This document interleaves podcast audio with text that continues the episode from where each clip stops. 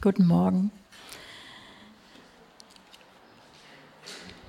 Ich würde gern als allererstes mit zwei Bibelversen starten, euch was mitteilen. Und zwar das eine ist, steht in Sprüche 3, Vers 34.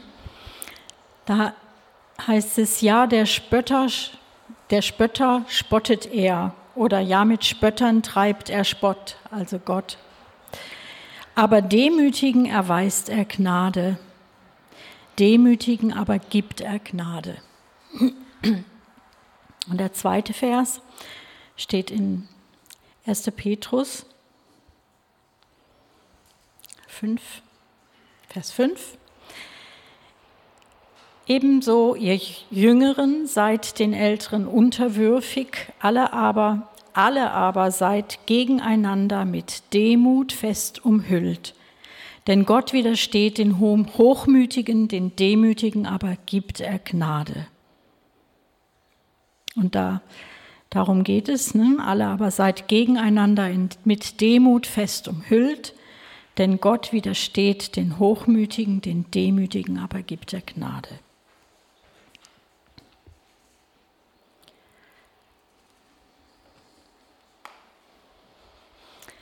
Was ist deine Selbsteinschätzung?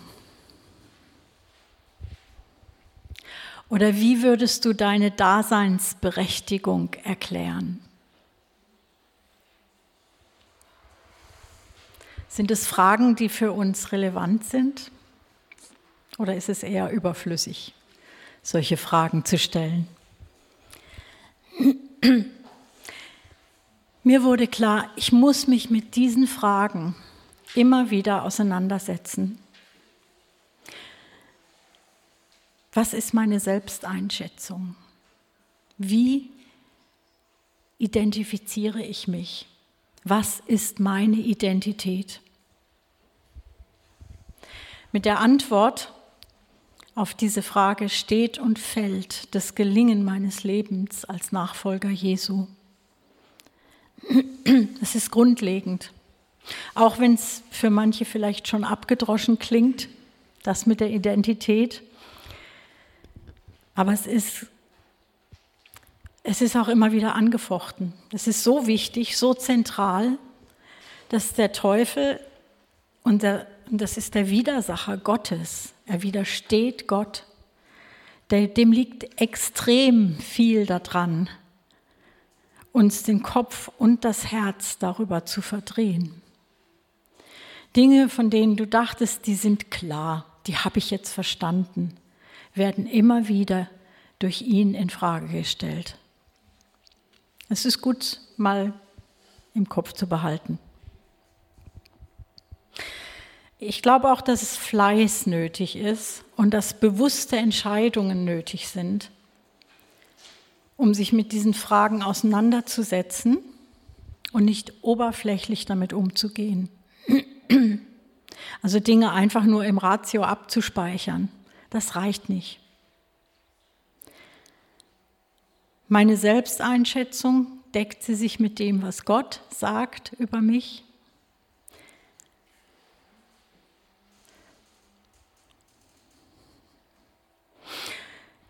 Ähm, wenn wir uns mit Gottes Sichtweise beschäftigen, dann werden wir erleben, dass uns das sättigt. Dann erleben wir Sättigung in unserer Seele. Und nicht nur das, sondern wir wachsen dann kontinuierlich in diese Bestimmung rein, die Gott für uns hat. Und wir füllen diese Gedanken, die Gott hat, mit unserem Leben. Das ist die Folge davon, wenn ich mich mit dem beschäftige, wie er die Dinge sieht und wie er mich beurteilt und sieht. Ich wachse in das Bild Jesu Christi rein. Und das ehrt wiederum den Schöpfer, der mich gemacht hat, der eine Idee hatte für mich. Das ehrt ihn.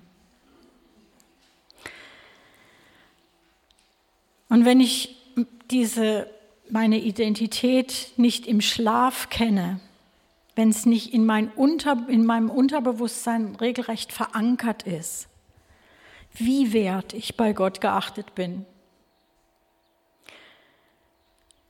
dann werde ich immer wieder falsche Ambitionen haben bei dem, was ich tue. Deshalb ist dies so grundlegend. Und da reicht es nicht aus, dass ich fest entschlossen bin, Jesus nachzufolgen. Auch dann kann ich in falsche Denkweisen kommen. Wir können es nicht oft genug hören und im Wort Gottes studieren. Das Evangelium, die Heilsbotschaft Gottes hat meinen Wert abgekoppelt von meinen Leistungen. Und meine Daseinsberechtigung, dass ich hier sein darf, dass ich leben darf, wurde abgekoppelt von meinem Nutzen.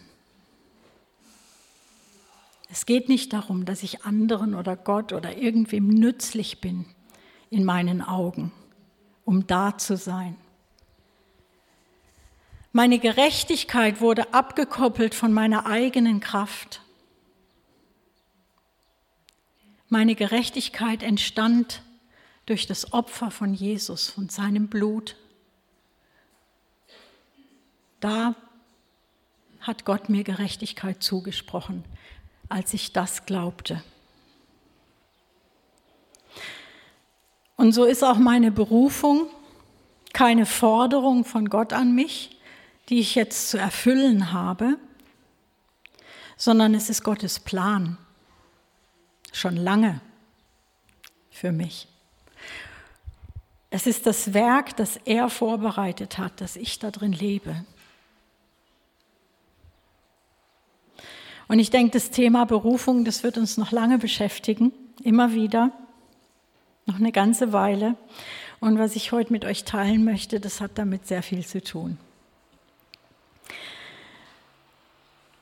Wir hatten ja auf der Freizeit dieses Thema und für viele überraschend hatten wir da gehört und verstanden, dass es für die meisten von uns erstmal wichtig ist, in die allgemeine Berufung unseres Lebens mit Christus hineinzuwachsen. Das allein ist schon eine große, wichtige und auch herausfordernde Aufgabe. Zusätzliche, herausragende, spezielle Berufungen die uns durch besondere Offenbarung oder spektakuläres Reden Gottes mitgeteilt werden, sind eher selten. Das haben wir gehört.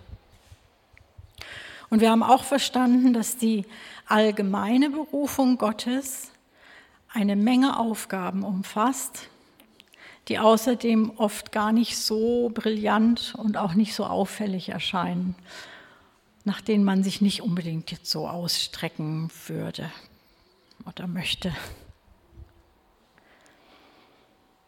Da ist dann Treue gefragt. Und bekanntlich wird einem Größeres anvertraut, wenn man in dem Kleinen schon treu war. Mir wurde dadurch bewusst, dass Treue was mit Demut zu tun hat. Treue heißt dranbleiben.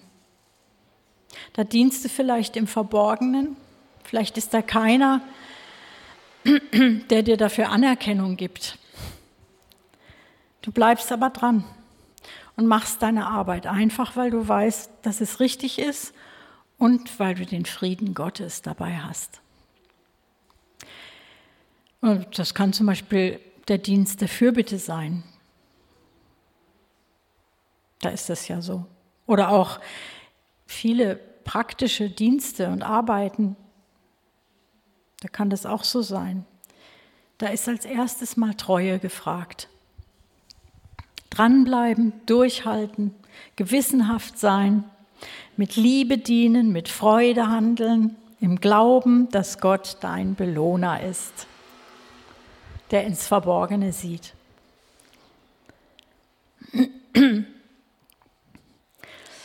Wir hatten ja die Hausaufgabe nach der Freizeit, uns Gedanken zu machen, was Treue mit Berufung zu tun hat. Und da haben wir es ja. Berufung fängt klein an und wird erst dann wachsen, wenn ich in den kleinen Anfängen treu war. Und da gibt es jede Menge Vorbilder in der Bibel. Als ich mich damit beschäftigte, sah ich auf einmal ganz viele solche alten Geschichten, die man kennt, ähm, unter diesem Aspekt, dass Gott große Berufungen hatte für viele Menschen, die wir in der Bibel so beschrieben haben. Und diese großen Berufungen hatten aber einen langen Weg. Da war es zum Beispiel der Jakob, den habe ich jetzt erst gelesen, die ganze Geschichte, dem Gott zwölf Söhne anvertrauen wollte. Ich meine, das ist schon was, zwölf Söhne. Und aus denen sollten zwölf Volksstämme werden. So, das war der Plan. Aber Jakob war noch nicht so weit. Und dann hat er ihn lange vorbereitet. Er hat 14 Jahre für Rahel, für eine Frau, die er sehr liebte, gearbeitet, richtig gearbeitet. Und zwischenzeitlich hat ihm dann der Schwiegervater noch eine andere Frau untergejubelt, die Schwester von Rachel. Auf die hat er es nur gar nicht abgesehen. Die entsprach nicht seiner Wahl. Aber weil er Rachel von ganzem Herzen liebte, hat er diese lange Zeit gearbeitet und auch diese zweite Frau angenommen. Es gehörte zur Zubereitung. Es gehörte zu Gottes Plan. Das, was in unseren Augen als mm, Missgeschick, wie ein Missgeschick aussieht oder wie ein Betrug, den er da erlebt hat, der Jakob. Es gehörte zu Gottes Plan, es gehörte damit rein. Und es ist interessant, wenn man die Geschichte liest, nach und nach veränderte sich der Charakter von Jakob, der sich vorher immer irgendwie zu helfen wusste.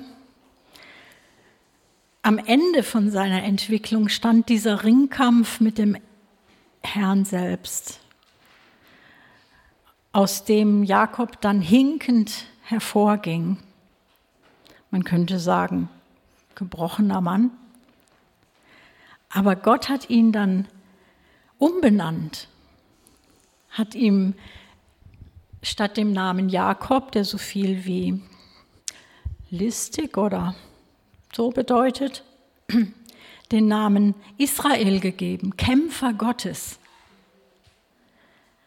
weil dieser Mann jetzt eine ganz andere Stärke hatte. Eine Stärke von Gott selbst.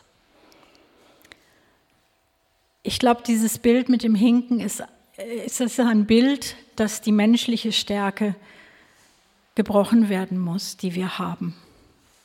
Und dass Gott dann mit uns weitergehen kann, in unsere Berufung hinein, wenn wir aus seiner Kraft leben, aus seinen Ressourcen.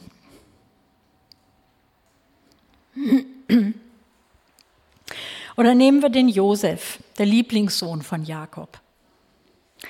Der hatte auch eine große Berufung auf seinem Leben, aber der Weg dorthin war mehr als steinig.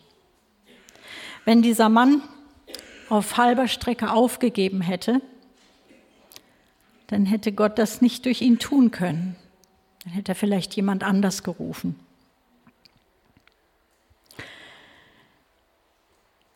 Ihr kennt die Geschichte Josefs, denke ich mal wie er von seinen eigenen Brüdern verkauft wurde, wie er mit seinen Begabungen brillierte und dem Pharao nützlich war, wie er unter dem Potiphar und wie er dann durch Betrug auch wieder ins Gefängnis kam und dort ausharren musste man weiß nicht genau, wie viele Jahre, aber es war schon eine gewisse Zeit.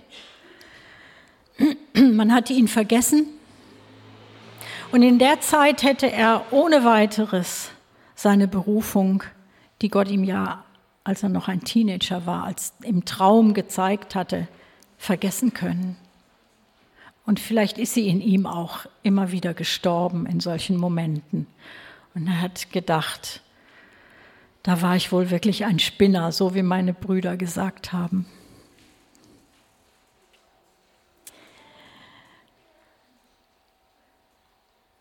Aber er war nicht nur in seiner Funktion als Brotgeber und Retter ein Bild auf Jesus. Sein Leben und auch diese, seine ganze Biografie war nicht nur in den Erfolgsmomenten eine prophetische, hatte nicht nur da eine prophetische Dimension, sondern auch in, gerade in diesen Momenten des Leidens, die Schmerzen und die Enttäuschung, das Verratenwerden, es ist auch ein Bild auf den Retter Jesus in diesen Leiden und in der Treue und in dem Drinbleiben, seine Berufung nicht zu verleugnen. Das wusste er damals noch nicht so in der vollen Größe, dass er so ein Bild auf den Messias ist. Das wusste er nicht. Aber er musste festhalten und das tat er. Er hat festgehalten, dass all das irgendwie noch Sinn macht. Und später sagt er dann sogar zu seinen Brüdern, ihr habt es zwar böse mit mir gemeint, aber Gott hat es gut gemacht. Das heißt, er hat alles so angenommen, wie es passiert ist und hat seinen Brüdern deshalb vergeben können. Auch das ist Treue. Dann gibt es einen, den David, der wurde zum König gesalbt, auch als Teenager, und dann erstmal mächtig gedemütigt. An dem Hof, an dem Königshof, an dem er eigentlich König sein sollte, hat er erstmal gedient als Musiker, hatte nichts zu melden, sollte einfach für die gute Laune Sauls da sein und musste das aushalten. Und dann hat er ja auch gekämpft für sein Volk, geeifert für Gott, hat den Goliath besiegt und sich damit auch qualifiziert. Und dann fing erst richtige Verfolgung an. Dann hat dieser König Saul ähm, ihn abgelehnt, war eifersüchtig, aber er hat vor allen Dingen ist an, an, hat ihn verfolgt. Das bedeutete für David jahrelang, jahrelang auf der Flucht zu sein, kein Zuhause zu haben. Das heißt, er konnte nicht mal zu seinen Eltern zurück, weil die hätten ihn da aufgespürt. Und Saul wollte wirklich an sein Leben.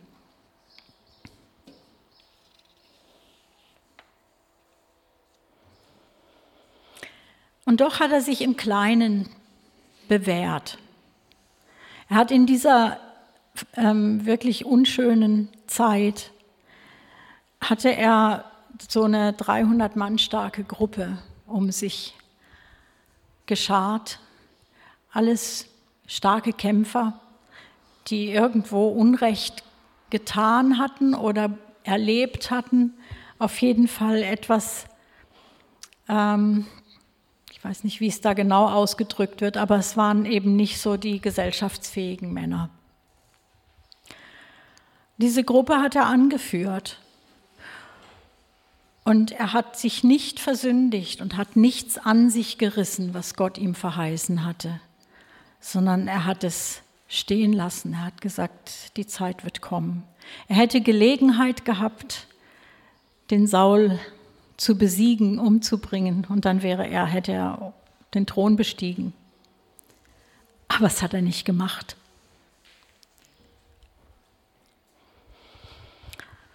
Da gibt es so viele, es gibt so viele Personen in der Bibel. Und ich habe ähm, gedacht, auch so ein seltsames Prinzip ist, dass Gott besondere Leute hervorbringt durch Frauen, die keine Kinder kriegen konnten. Unfruchtbare, seltsamerweise. Auch das ist Demütigung. Auch das ist ein, für manche von den Frauen ein langer Weg gewesen, mit viel Schmerz, gedemütigt zu sein in dieser damaligen Gesellschaft, in der du als Frau keine Würde hattest, wenn du keine Kinder kriegen konntest. Da warst du nichts wert. Aber Gott hatte den Plan, diese Mütter vorzubereiten auf ihre Aufgabe, weil er wusste, was, was durch sie geboren wird, ist, muss eine gute Haltung haben.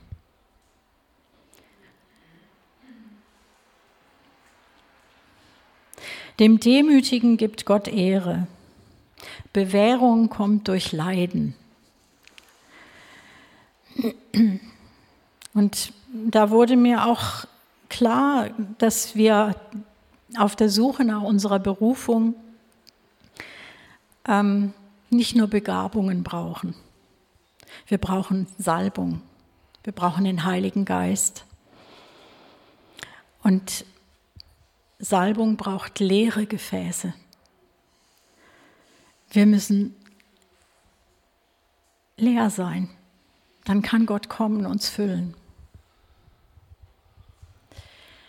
Ich werde zwar mit Begabungen geboren und es geht ja auch konform mit Gottes Berufung für mein Leben, aber die Begabung allein, die reicht eben nicht aus. Und wenn meine Begabung durch mein Umfeld auch gefördert wird, wenn die Eltern mich fördern, wenn ich mich sogar spezialisiere, wenn ich Professionalität bekomme in, in dem, was ich gut kann, ich werde dem Reich Gottes in seiner Größe nie damit gerecht.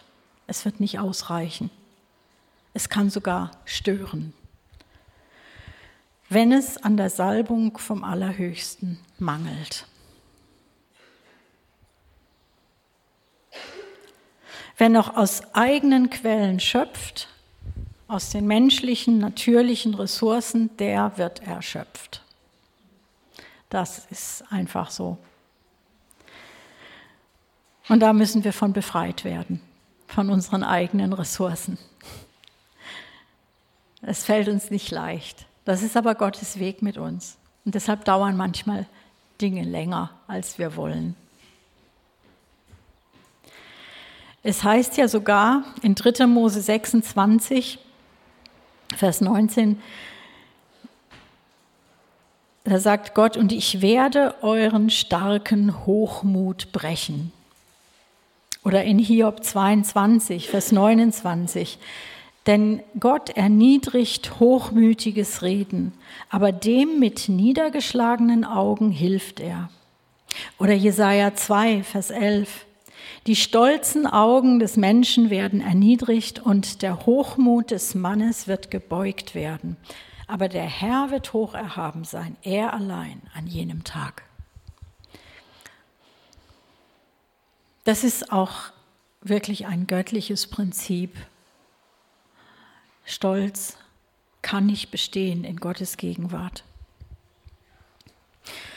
Mit anderen Worten, wer seine Daseinsberechtigkeit oder seinen Wert noch aus dem schöpft, was er sich selbst aufgebaut oder angeeignet oder errungen hat, der ist noch arm an der Salbung Gottes wenn man sich darauf verlässt, wenn man damit darauf baut, was man leisten kann. Das ist schwierig für jemand, der gerade in der Ausbildung steht. Er möchte ja gut sein, er muss es ja auch, er muss was vorweisen. Aber da sich nicht innerlich von abhängig zu machen, ist die Kunst. Zu wissen, okay, Gott hat mir die Möglichkeit gegeben, das zu lernen. Ich werde mein Bestes geben. Er hat vielleicht was vor mit der Position, die ich dann später haben werde. Da können wir uns Daniel oder auch Josef in der Bibel zum Vorbild nehmen. Aber es ist letztendlich seine, sein Plan, sein Vorhaben, das, was er mit mir vorhat und auch seine Kraft.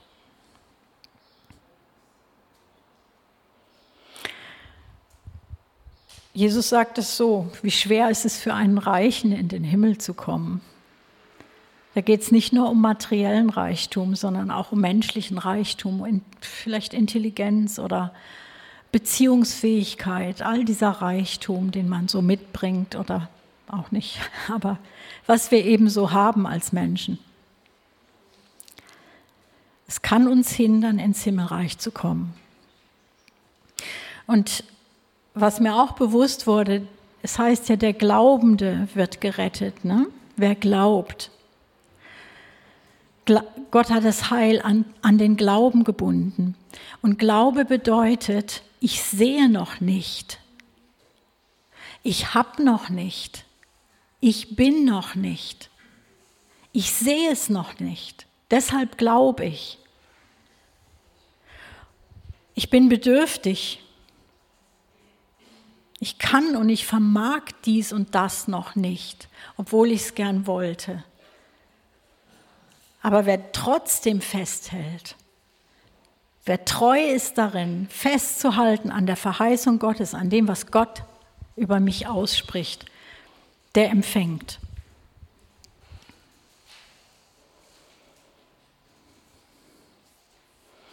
Also wir dürfen nicht nur bedürftig zu Gott kommen, wir sollen es sogar. Und wenn wir, ich habe mir dann auch die Verse über Demut im Neuen Testament angeschaut und habe eben festgestellt, die stehen immer im Zusammenhang mit Sanftmut, Langmut, also Geduld, Milde, Güte, Erbarmen und so weiter. Da geht es ums Ertragen des anderen, um den, darum, anderen, andere höher zu achten als mich selbst, gleichgesinnt zu sein, mitleidig, voll brüderlicher Liebe, barmherzig. Das ist Demut. Und da sagt Jesus von sich selbst sogar, er, der Herr aller Herren, der König aller Könige, ich bin sanftmütig und von Herzen demütig.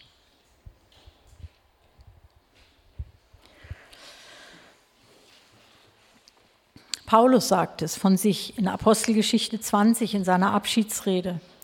Ich diente unter euch mit aller Demut. Es ist schon eine besondere Demut, wenn man das von sich sagen darf. Ja, man hat so ein, ein ganz anderes Bild von Demut.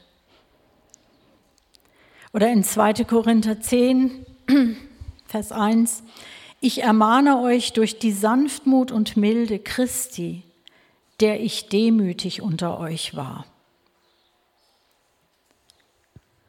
Und sowohl in Jakobus 4, Vers 10, als auch in 1. Petrus 5, Vers 6, da werden wir aufgefordert, uns vor dem Herrn zu demütigen unter seine mächtige Hand und er wird uns erhöhen,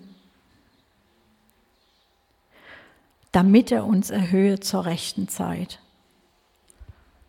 Also wirklich ein geistliches Prinzip. So, jetzt taucht die Frage auf, wie komme ich zu dieser Demut? Wie lerne ich die? Kann ich die trainieren? Ja, ich glaube schon. Wir können das trainieren.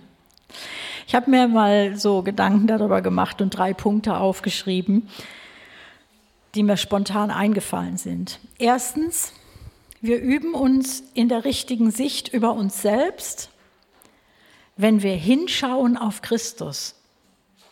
Also keine Selbstbetrachtung sondern hinschauen auf Christus. Und was wir da sehen, das ist seine Liebe, die uns bescheiden werden lässt. Weil ähm, Demut hat auch was mit Bescheidenheit zu tun. Man betrachtet sich mit realistischem Blick. Man sieht, wo man seine Schwächen hat und macht sich nichts vor. Aber was für Leid war nötig, um uns freizukaufen? Wie tief müssen wir gefallen sein, dass Jesus solch ein unfassbares Opfer gebracht hat und so einen hohen Preis bezahlt hat? Lasst uns mal zusammen Philippa 2, 5 bis 8 lesen. Ich liebe dieses, dieses, diesen Text.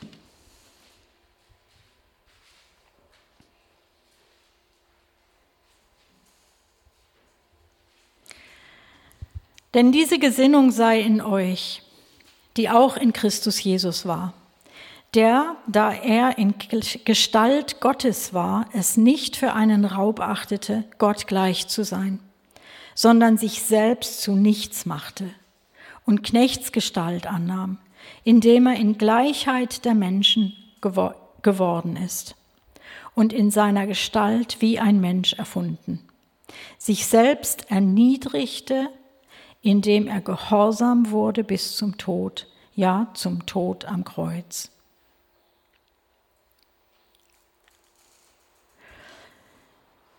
Und diese Gesinnung, die sollen wir haben. Es war seine Liebe, nicht unsere.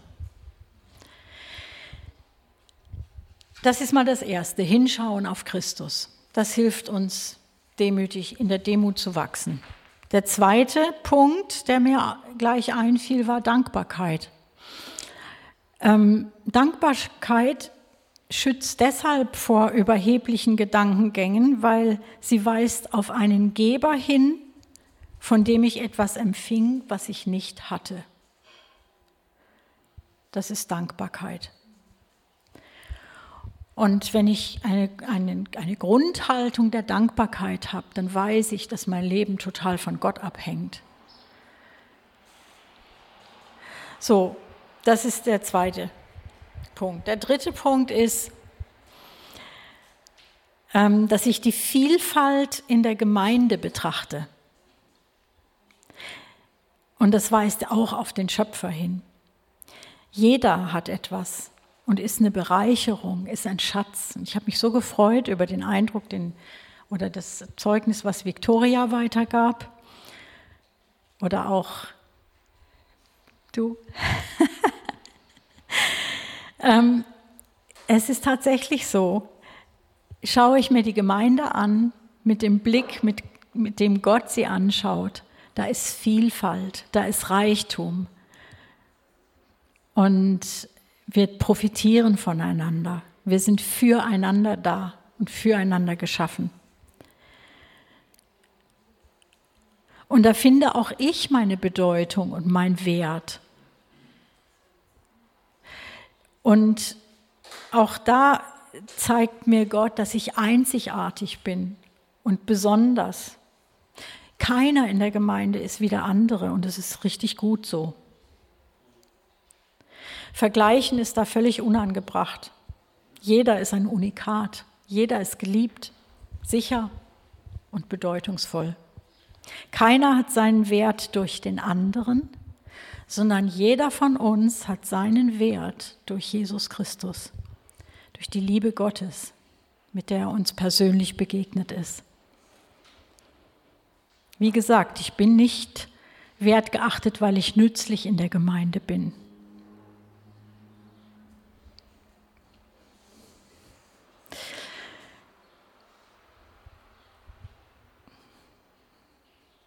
Also Demut kann man trainieren, aber eben die zweite Frage, ob Lob und Anerkennung zu viel sein können. Ich habe, wir haben uns Gedanken gemacht, Elia und ich. Kann man zu viel dem anderen Lob und Anerkennung geben? Könnte ihm das zu Kopf steigen? Könnte es vielleicht sein, dass man da Stolz fördert? Muss man deshalb damit zurückhaltend sein? Hm, pädagogisches Fingerspitzengefühl? Ich glaube nicht. Ich glaube, wir lesen aus dem Neuen Testament immer wieder heraus, dass wir uns einander wertschätzen sollen, dass wir einander sagen sollen, wie wertvoll jeder für, für uns ist.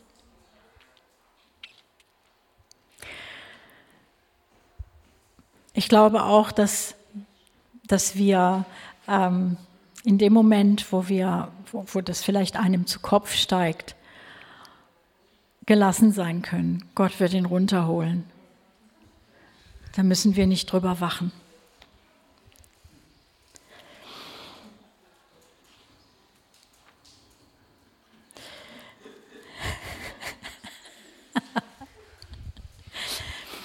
Demut heißt also nicht, sich selbst zu verkriechen mit der Haltung, ich bin nichts, ich kann nichts, ich habe nichts. Also das ist ja eine Form von Minderwertigkeitskomplex.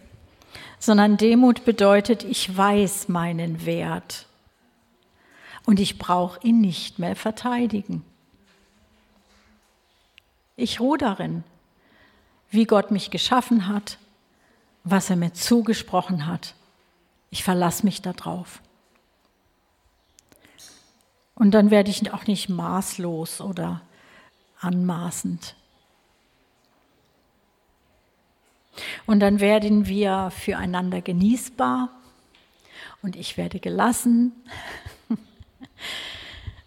Dann hört das auf mit Konkurrenzkampf und diese Dinge oder Neid oder eben Minderwertigkeitskomplexe. Das ist dann alles nicht mehr, kann, nicht mehr so wichtig dann weiß ich, okay, Gott hält mich für wertvoll. Er hat mich in diese Gemeinschaft gesetzt und jeder hat da was. Und irgendwas habe ich auch. Ich weiß zwar manchmal nicht genau was, aber die anderen werden es schon merken. Also hinschauen auf Christus befreit uns von unserem Defizitgefühl, von der Sucht nach Anerkennung, von der Falle der Überheblichkeit und Selbstüberschätzung. Und Dankbarkeit lässt mich den Reichtum erkennen und wahrnehmen, den, diesen Reichtum, den Gott in uns alle, in seine Gemeinde hineingelegt hat und auch in mich selbst. Und ganz praktisch heißt es doch, ich lasse die Jagd nach meiner Berufung los und lebe lieber entspannt in dem, wozu Gott schon alles vorbereitet hat. Ich suche nicht mehr mein Leben, sondern ich lebe in der Fülle, die mir geschenkt wurde. Und außerdem ist unser Potluck, finde ich, ein sehr schönes Bild dafür. Jeder bringt was mit. Und die, die nichts mitbringen konnten, die werden beschenkt. Und es, es ist Gemeinschaft, so ist Gemeinde. Das ist ein, ein in Bezug aufs Essen ein Bild, aber es bezieht sich auch auf alle anderen Gaben. Jeder hat etwas. Jeder bringt etwas mit und Gott offenbart sich in diesem Reichtum. Weil es gibt auch den Vers, Gott ist reich für alle, die ihn anrufen. Und ja, er ist reich in unserer Mitte. Amen. Vater, ich danke dir, dass du nicht nur reich bist für dich selbst und dir selbst genügst, sondern dass du das teilst mit uns. Danke, dass du in unsere Mitte gekommen bist, dass du in unser Leben gekommen bist und dass du uns ja einfach hineingenommen hast in dein Reich, in dein reiches Reich. Halleluja. Vater, und ich bete, dass du an unseren Herzen arbeitest, dass aller Stolz, alle Selbstüberhebung oder falsche Einschätzung oder Minderwertigkeitskomplexe, dass es, dass es uns offenbar wird, wo wir da schief liegen. Vater, ich bete, dass du uns unsere Herzen zubereitest, dass wir deine Berufung empfangen können, dass wir empfangen können, was du für uns geplant hast, dass wir darin leben, es genießen und dich damit ehren. Danke, lieber Vater. In Jesus Namen. Amen.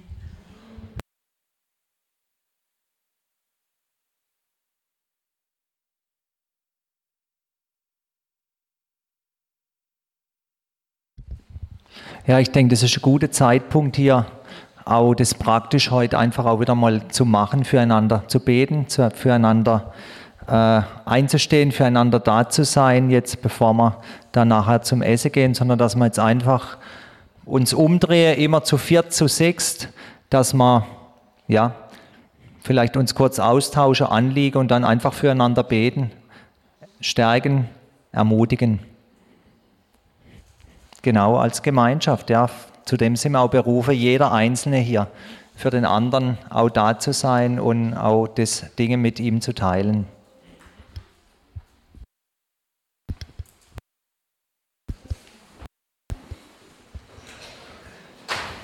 Ja, schau da einfach, dass wenn jemand alleine steht oder so, einfach zu sich da nehmen. Wenn jemand übrig bleibt, einfach ja, irgendwo dazugehen.